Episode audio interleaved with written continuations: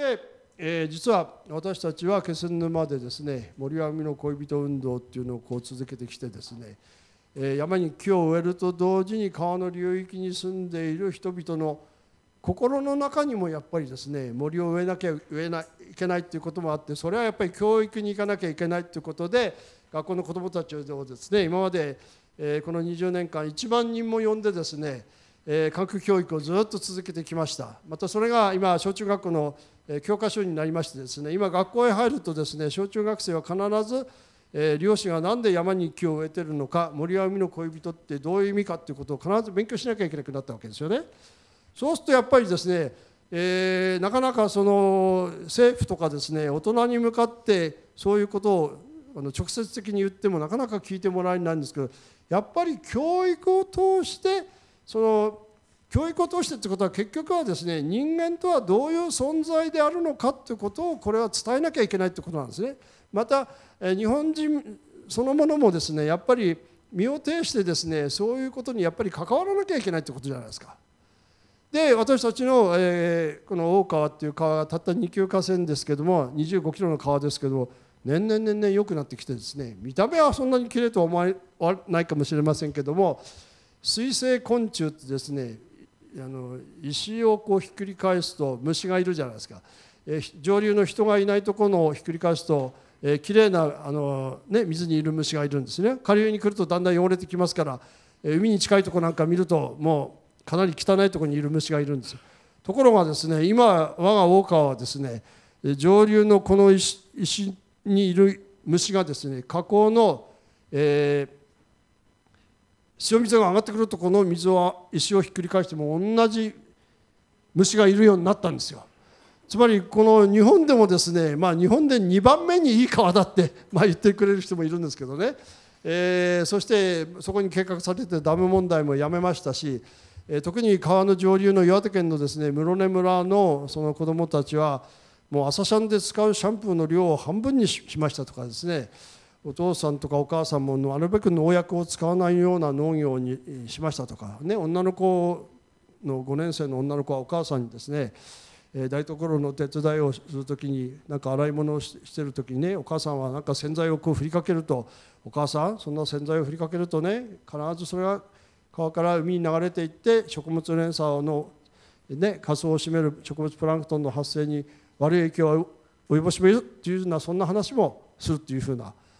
そんなことが実ってきましてですね流域全体の人々の意識が随分変わってきて本当にそういうことで我が気仙沼のですね大川という川はきれいになったんです。え北上川には鮭が、えー、毎年5万尾ほど上がるんですよ。でも北上川は250キロの大河ですからね。気仙沼の大川はたった25キロですよ。大川に鮭何本来ると思いますか、えー、去年おととし6万尾近く来てるんですよ。25キロの川なぜかというとそれは川がきれいに決まってるじゃないですか。で今年は特にですね定置網とか津波でですね刺し網とか漁師がまだ見になかなか行けないですからもう10月の中旬にもなって私は大川っていう川酒で埋まるんじゃないかと思ってるんですよ。10万尾以上来るでしょうおそらくね。こっちに取ってないから。というふうにですね人の意識が変わればですね、えー、自然もやっぱり変えることができると。こういうメッセージを結局ロシアと、ね、中国あるいは全世界に伝えなければいけないということじゃないですか。でそういうメカニズムと、えー、そういう人間のその生き様のメッセージをですね、まあ、伝えようとしてるのが実はこの「鉄は魔法使い」って本で今これは英訳全世界語に今翻訳してですね全世界に今これを、えー、発信しようという、まあ、そういうことで今動いてるんですけどもそれでやっとこれからいけると思った時にこの大津波じゃないですか。全てがね、えー、奪われてしまってですねもうダメかと、まあ、一時はですね、えー、悲嘆に暮れました、えー、それからね一番怖かったのはですね海に生き物が全くいなくなったんですよ、えー、これで海は壊れてしまったと思いましたね。ところがですね2ヶ月ほどしたらうちの孫たちがおじいちゃん海になんか魚がいるよって教えてくれましたね。魚が群れてたんですよ。これは嬉しかったですね。えー、それでそれ以後ですねこの海にですね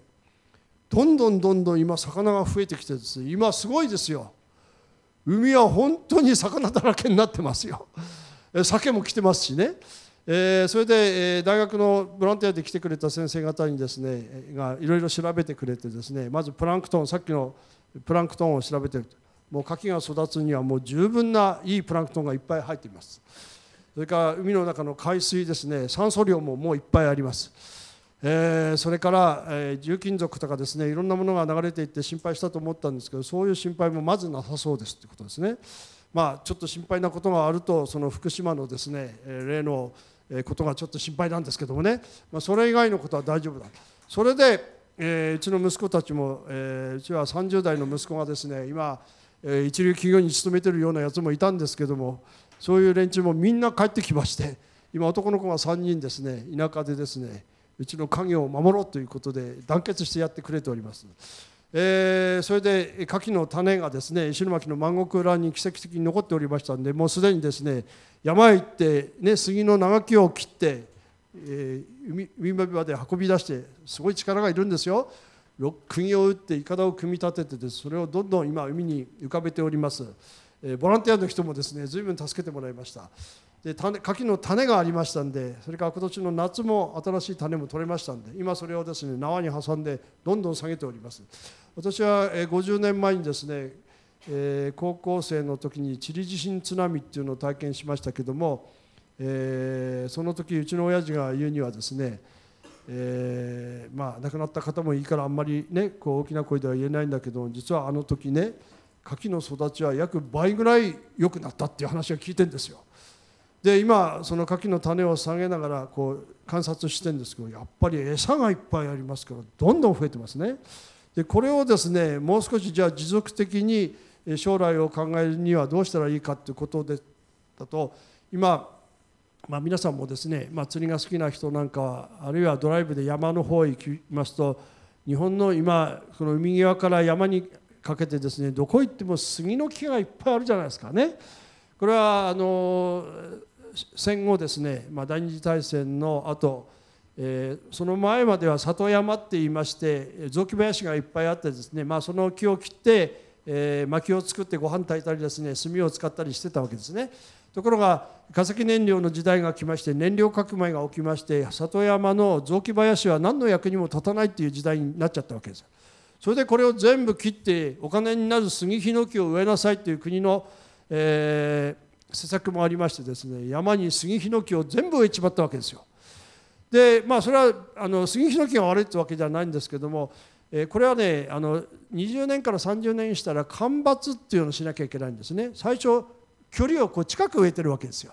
で2 3 0年したら間伐してそれを売って、えー、それでそれまでかけた元を取ってですね後の残りは儲けっていうこれは林業なんですよね。ところがこれを売ろうとしたらですね貿易の自由化当時は昔は1ドル360円とか200円とかの時代ですけど今70円80円でしょ。それからえ為替ですね。それから貿易の自由化で外国の安い木がどんどん入ってきてる。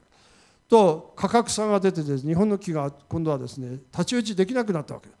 で今山はですね切っても切っても赤字だからみんな手入れを間伐をしないんですよ。間伐しないと山と山が混んできてですね、え真っ暗くなって光が咲いちゃうな光がささなければ下草が生えないんですよ。そうだから雨が降るとダーッと水が出る。和歌山のあの山見てくださいよ。ひょろひょろのもやしのような杉山ばっかりじゃないですかあれ。保水力がないんですよ。これは国の、ね、方針も悪かったわけ。だからこの海を再生するにはですね海に行かないで山に行かなきゃいけないんですよ。であの茨城県もですねものすごい今家があの壊れてて地震で壊れて、えー、茨城福島宮城岩手って20万件も家建てなきゃいけないのよ。この木をじゃあどこの木を使うんですか？安い外材を使うんですか？これはね自分の周りに宮城県その辺見たってもう杉山ばっかりだからこれはせっかくのチャンスですからねその杉山に手を入れる絶好のチャンスが来てるわけですよ。そしてこれを干ばつが進めば光が差し込んで森が明るくなってさっき言いましたようにですねあその前に一つ説明することを忘れてた、えー、森林と鉄の関係ですね、えー、森林から大事な鉄があの流れてきてるというのはどういうメカニズムかと言いますとまあブナの木がありますね。こう葉っぱが落ちますね、えー、1本の100樹齢100年のブナの木なんて1本から葉っぱが30万枚も落ちるんですからねでこれを腐葉土ができるわけですよ。そうすると、えー、こうどんどん積み重なってきますから空気の通りが悪くなりますからこう腐葉土の下で酸素のないとこがこう出るわけです。酸素がなければ土の中の鉄は水に溶けるわけですね。でこれが川から地下水になって海にこう流れてきます。ところが鉄っていうのは酸素と出会うとですね先ほど言いましたように錆びて酸化してしまいますから植物が吸収できない形の鉄になっちゃうんですよ。ところが自然はうまくできててですね、えー、先ほどから何回も書いてるこの森林の腐葉土ができる時にですねフルボ酸という成分ができるんですよね。これがですね鉄とものすごい相性が良くてですねこの水に溶けた鉄にこのフルボ酸がこういうふうにくっついてしまうわけ。です先ほどシアン化合物と同じですよ。生酸カリね。こうすると川に流れてきてこんな酸素がここにくっつこうとしてるの。酸素がくっつけないんですよ。でこれがですね、えー、川から海に流れてきてプランクトンが増える。アムール川からもこの形の鉄が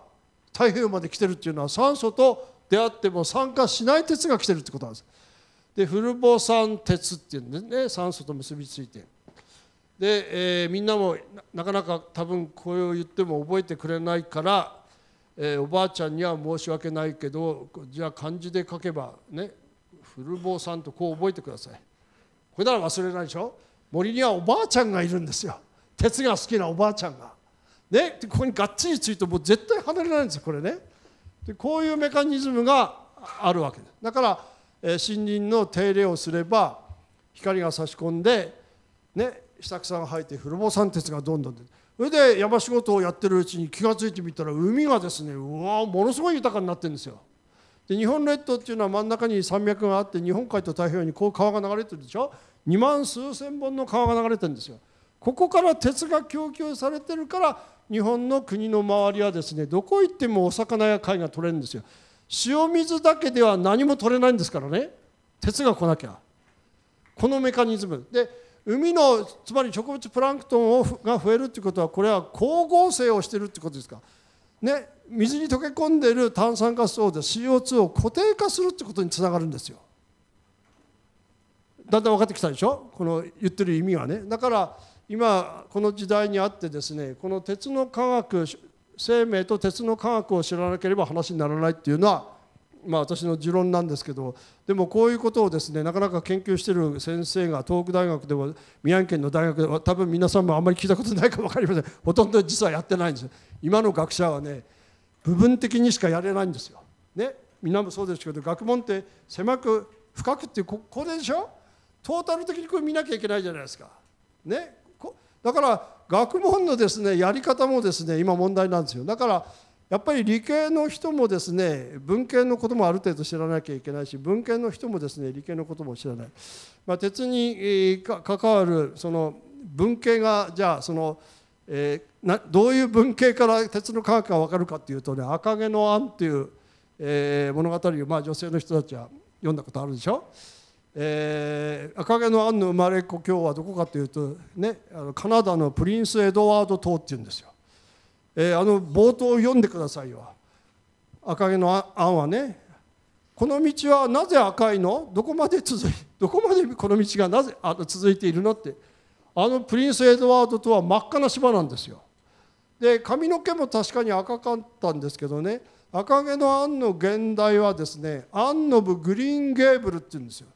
グリーンゲーブルっていうのは切妻屋根の家っていう意味なんですけど、ね、緑の切妻屋根の家っていうのは全世界の赤毛のアンの代なんですよ。ところが日本だけが赤毛のアンなんですよ。ね。村岡花子は偉いですよね。役者は。髪の毛が赤いってこともあるけどもあのプリンス・エドワード島が真っ赤だってことに気づいてるわけですよ。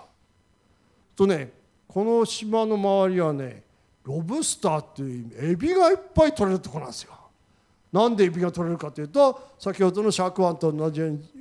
海の底から地下水が湧いて、えー、深層水が湧いて窒素リンがあって島がね鉄の島だからですよ。それで植物連鎖がこう続いているっていうふうに見るとああなるほど。赤毛のアンの方から鉄の科学が分かるっていうふうに言われる、まあ、そういう話をですねここの中にもっと面白い話を随分こう、えー、入れ込みました。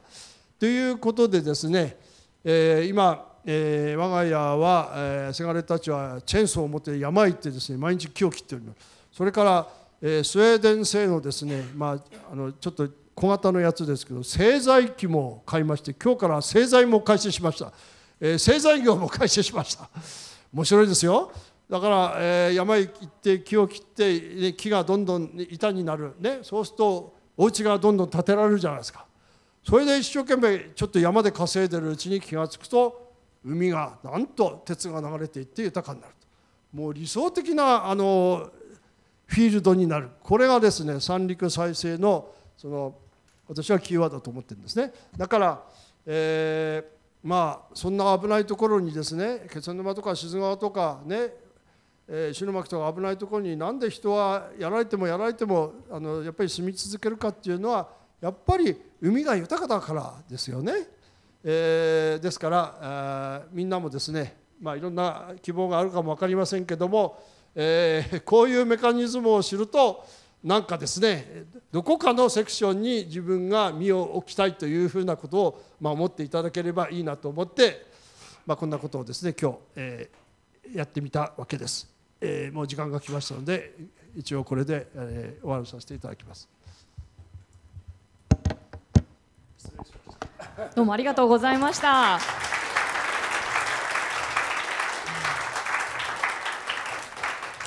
まだまだ聞いていたいそしてきっと畠山さんも話し足りないというところもあると思うんですけれどもここで、まあ、ここまで本当たくさんのお話聞きましたけども時間も空間もなんかねタイムワープしたようなお話もありましたしもう小さな世界から大きな世界まで皆さんの中にもいろんな疑問思ったことあると思いますのでさあでは質問タイムに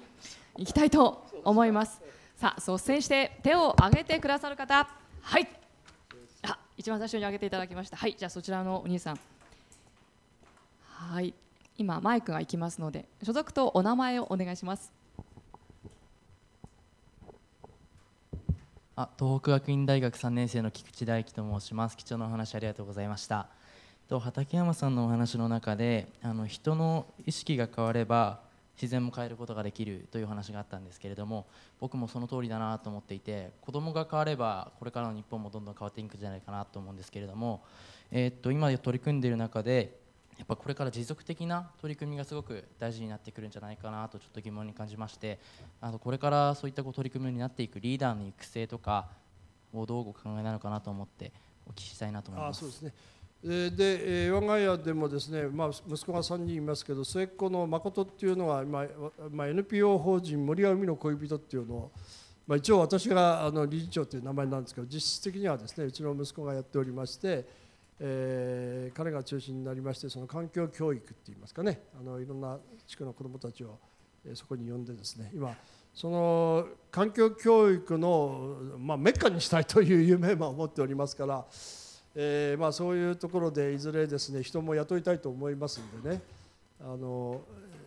まあ、なんかちょっと接触があればですねあの接触してみてください、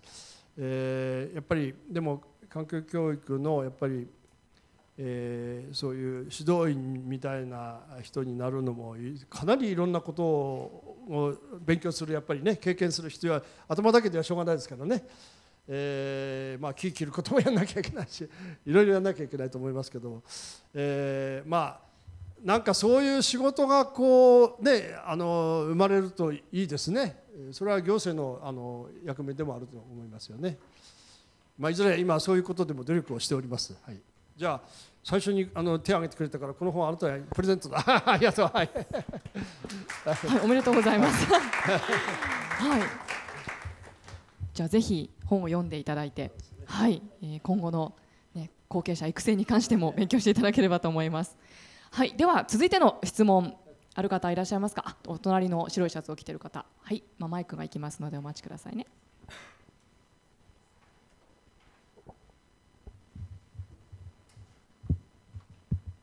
はい、私は東北学院大学3年の佐々木弘樹と申します。今日は貴重なお話ありがとうございました。え自分の方から1点なんですけれども、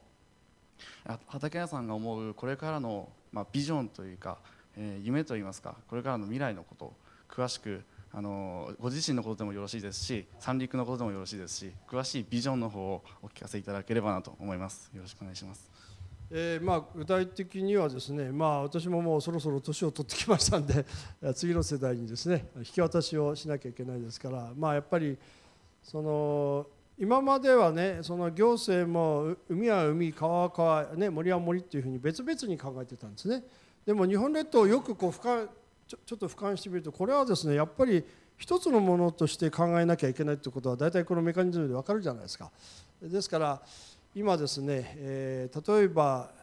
あの国の国家のですね国としてのイベントはですね国国国体っていうのがあるんですね。国民大会大会ね。それから全国植樹祭っていうのがあるんですよ。それから海のお祭りもあるんですよ。全国豊かな海づく会これは両全部ですね天皇皇后両陛下が行かれるわけですよね。えところが山の全国植樹祭は木を植えるっていうのは分かりますし海のお祭りはなんか魚の赤ちゃんをですね海に放してあの海が豊かになるようにっていうふうなことをやってるんですけど私はこの全国植樹祭と海づくり大会は限りなく近づけてですね国民の休日にしなきゃいけないというふうなことを今提案してるんですよ。その日はみんなでお寿司を食べましょうと。ね、そうするとお米はあるわけですからねあのお魚やか海さえ豊かになればですねすれば日本はですね食いっぱぐれがない国だってことなんですよ。いい国ですよこの国は。ね雨が多くて森が多くてですね水はあってですね本当にあのいい国なんですよ。だからみんなもですねぜひですね外国のちょっとですね厳しいところへ行ってそれで日本を見るっていうですねこういう視点をぜひ養っていただきたいですね。あの休みでも何でもいいですからね、えーだから日本の良さっていうものをですねもう一回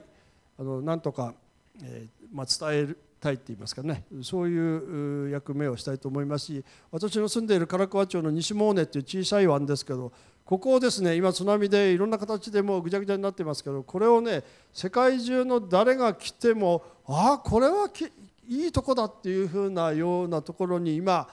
変えようということを今計画して今取り組んでおりますんで、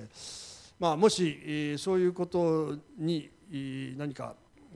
ボランティアで来たいですね。あるいはなんかそういうところで働きたいというふうな希望があればですねえーちょっとつなぎますから あの後で言ってください。はい。はい、えー希望者募集中ということでございますので 講演が終わったらじゃあぜひ。はいありがとうございます、はい、もう一方ぐらいいらっしゃいますか？自ら。質問。あはい手挙げていただきました。グレーのジャケットを着ている方ですね。と申しますであのちょっといろいろとお話をお聞きしてすごく気になった点が一つあったんです。このなんか森は海の恋人っていうのは結構そのすごい斬新な考えだなっていうのを思っててこれに気づかれたきっかけってどういったものがあったんですか？まあ、それはもちろんその牡蠣の養殖してますから牡蠣っていうのはあの、ね、先ほど言いましたように汽水域でしかできないわけですよ。でなだからなんとなくそういう意識はあるんですよ。でもどっちかというとこう海まで海ばっかり見てたんですけどある我々が今からそうですね30年ぐらい前に海がものすごくこ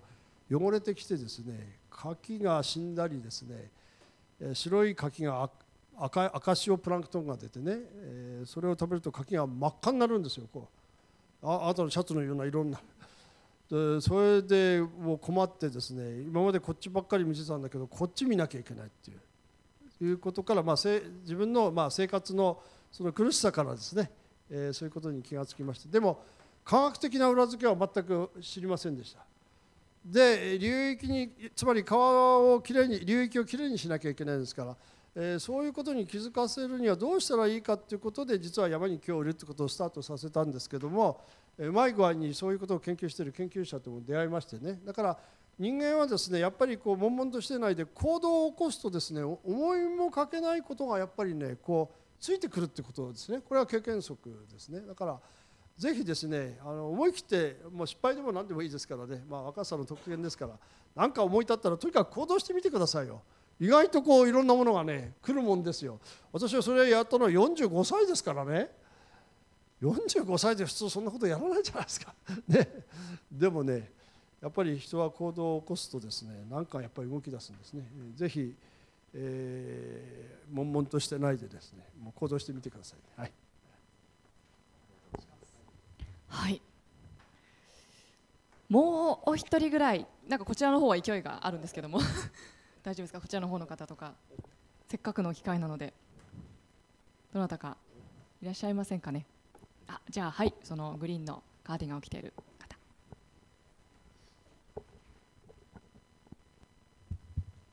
えっと、宮城大学2年の勝水と申します。えっと、今日は貴重なお話ありがとうございました。で、えっと、僕から一つ聞きたいことがあるんですけれども、えっと、先ほどの話の中で、えっと、今はすごいあの原発とかの放射能とかのそういう影響を除けばすごい川に海にも魚が戻ってきてすごい勢いがどんどん上がってきてるっていうお話を、えっと、されていたと思うんですけどそこで、えっと、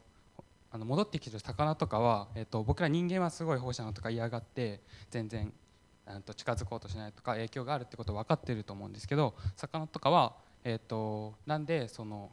なんですかねプランクトンは確かにいっぱいあるから戻ると思うんですけども、えっと、そういうのには、えー気にしないで戻ってきたりまた影響があったりなかったりっていうのはそこら辺ちょっと詳しくお伺いしたいなと思って。はい。もうあの本当にねこの問題をまあ避けてはまあ実は語れないわけですよね。だからまああのお米がねどうなるかっていうのを非常に心配しててお米がもし宮城県でですねお米がもう売れなくなったらなったらもう大変なことじゃないですか、えーだから、えー心配してたんですけどまあお米はまあ若干の問題はあるかも分かりませんけどなんとかね今低レベルであの人体に影響がないっていうぐらいのクリアを今してるようですのでねえーででも牡蠣とかですね海のものが今はあの、まあ、沖漁で取ってるカツオとかですねサンマタコアはあのそういう問題がどうもあのなさそうで今はもうどんどんそれ流通してますよね。まあ、問題はこれから沿岸域で取れてる牡蠣とかですねわかめとかいろんなもの取れ始めるじゃないですかだからそのことがどういうふうなその検査結果今ぼちぼちそういうことも始めてますけどもそれがやっぱり一番心配ですよね。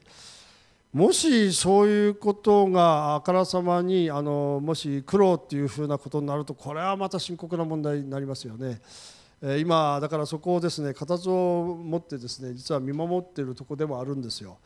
えー行政も研究者もですね、まあ、そこのところちゃんとまああの、まあ、我々素人ではちょっと難しいのでね、えー掴んでほしいと思いますしやっぱりですね、えー原発のことは、まあ、みんなもお分かりのようにその放射能ね、あの燃えかすを処理することはできないわけですから永遠にそれはあのどんどんどんどんですね土の中へ埋めていくしか今のところないわけですよね。だからそれをですねやっぱりあのここでまた続けていくっていうのは非常にやっぱりこれは問題だなっていうふうなことはですねまあそれはまあ誰でもそういうふうにまあか考えると思いますね。はい。ありがとう。はいはい。はい、よろしいでしょうか。ありがとうございます。はい、えー、ではこの辺で質問を打ち切らせていただきますが、よろしいですかね。はい、あとあの聞ききれなかったところは今日のアンケートにも書いていただければと思いますが、はい。えー、ではですね、一通りまあまだまだもちろん聞き足りない話したいなところは畠山さんにあるとは思いますけれども、皆さんの中にもあるかもしれませんが、今日のお話をお聞きになって改めてちょっと冒頭で、えー伺ったアンケートの質問を皆さんにここでぶつけてみたいと思います。一つだけ伺います。挙手でお答えいただいていいでしょうか、えー漁業の未来も踏まえまして10年後の東北の未来に希望が持てるという方は挙手で手を挙げていただきたいと思います。手を挙げてみてください。10年後の東北の未来に希望が持てるなと改めて今お感じになっている方正直にいいですよはい。若干増えましたね。はい。はいありがとうございます。はい。まあ、どんなポイントで皆さんがそういうお感じになったのかっていうねその辺も、えーぜひアンケートなどに、えー書いていただければと思いますはい、えーまあ、このような皆さんのえー感想もちょっとだけ、えー、畠山さんにも聞いていただきましたけども、まあ、まあ、今日だから人はい間がね、ちゃんと管理をそのことが分かって管理さえすれば東北はね実に素晴らしいところなんですよ。ねええぜひみんなあのあの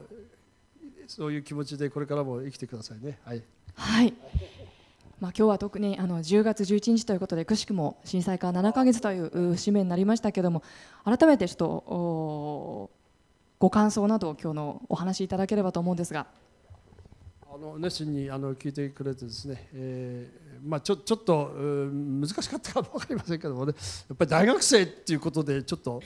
えーまあいいかっていうふうなことで、ね、少し理科的な話が多かったと思いますけども、まあ、本当はねもっと文系のそういういろんな話とかね歌の話とか人の心の話とかねえーそういうふうなことにも踏み込みたいと思いますけど、まあ、またいずれ機会がありましたら、えーそういう機会を持っていただければ嬉しいと思います。ありがとうございました。はいどうもありがとうございました。今日はたっぷり皆さんも心の中に鉄分を補給していただけたのではないかと思います、えー未来授業講師は畠山重敦さんでした。どうもありがとうございました。